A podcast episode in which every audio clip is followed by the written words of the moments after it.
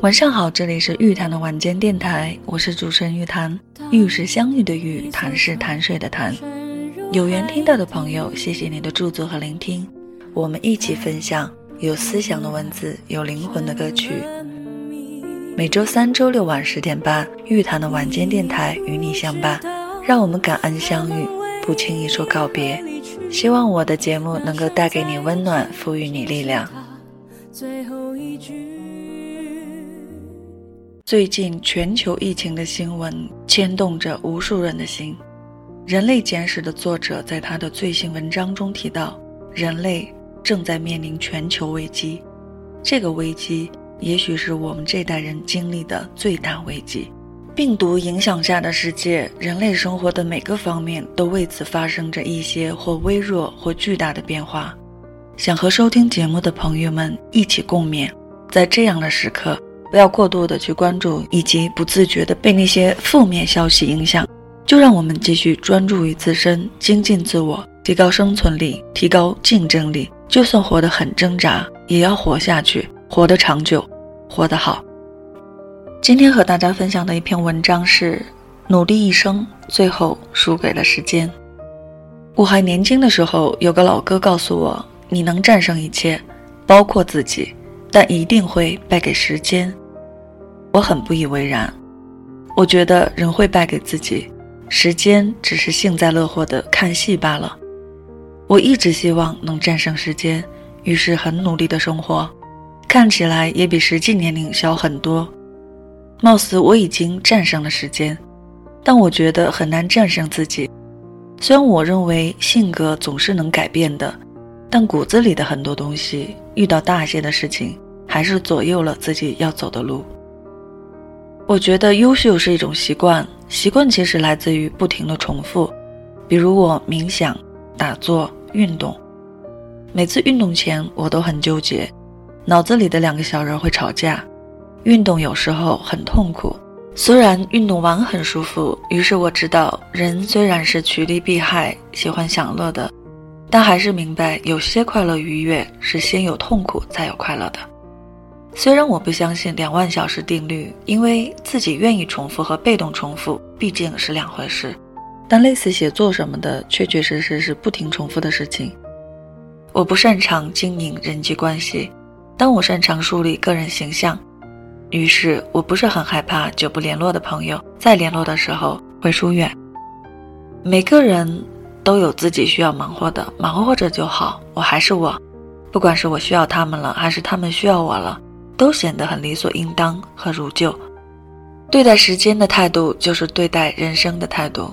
畏惧时间的荒废，而不是恐惧时间的流逝，这个才应该是对待时间的态度。我会担心未来的时间，我应该做些什么，还能做些什么，和什么样的人做，还能遇到什么样的人。其实一直觉得，你能担当的人生，才是你自己的人生。我们大多数情况都会把责任推给外界的人、事、环境，但你越被这些左右，你越没有选择权。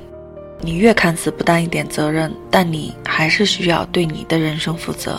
结果是你越不担当，你就越被担当。其实时间走着，你周遭的人也来来往往，除了那些死去的人，剩下的多半都是主动选择离开，或你主动选择放弃。有些人说，时间冲淡了一切。其实每一次的来来往往都是主动选择的结果。你想推给时间的一切借口，都会原封不动的还给你加倍的悲伤。我喜欢“见路不走”这个词儿，一切的顺理成章都会让你觉得意犹未尽。偶尔选择在自己，判断在自己，那些看似坦途的路，不去选择是一件很爽的事情。时间很平等。不会对你太恶意，只有你对自己恶意，这个人生才充满凶险。想不败给时间，怕是心态要年轻点，保持学习的能力吧，或是明白习惯的重要性，哪怕痛苦也要坚持。再不行，重复自己的努力，让自己更专业些，更有用些。还需要担当起自己，有个好的个人形象，有趣些。善良些，人们更喜欢你一些。总有些爱你的人存在，总有些你爱的人活着，给他们多点时间，多点照顾。我们总是讨好那些不爱你的人，时间就这样荒废掉了。主动选择离开一些人，主动选择放弃某些事，这是你战胜时间的法宝之一吧。于是，时间还是验证了一切。我倒是认为这篇文章作者的思考和总结不像题目传递的那么悲观，相反很理性、很客观，有普通人的真实的个体体验在里面，可以给我们很好的启发。比如性格决定命运，比如保持学习的能力，比如懂得人生取舍，比如优秀来自好的习惯，不断的重复。其实输给时间不丢人，因为时间就是强大又公平。输给自己看不起的人才丢人。最后一首歌《光阴的故事》送给大家，祝你晚安，期待我们下期再会。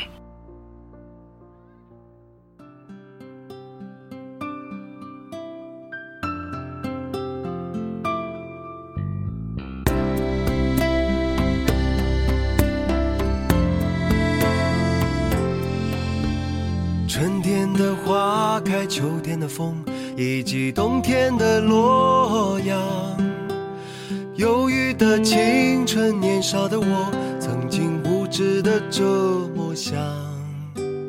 风车在四季轮回的歌里，它甜甜的流转。风花雪月的诗句里，我在年年的成长。流水它带走光阴的故事，改变了一个人。就在那多愁善感而初次等待的青春。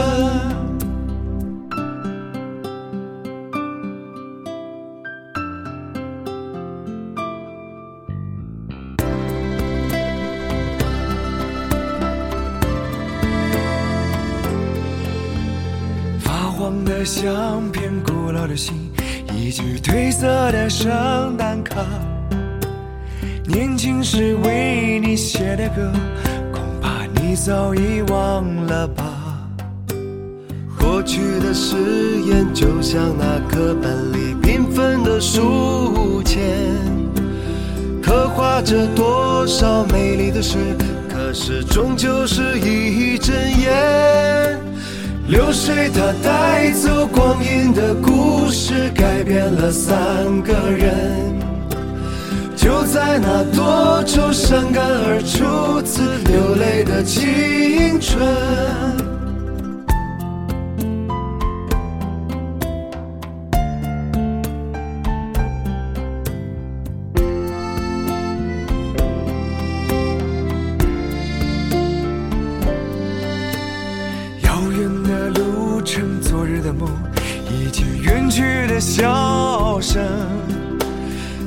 次的见面，我们又历经了多少的路程？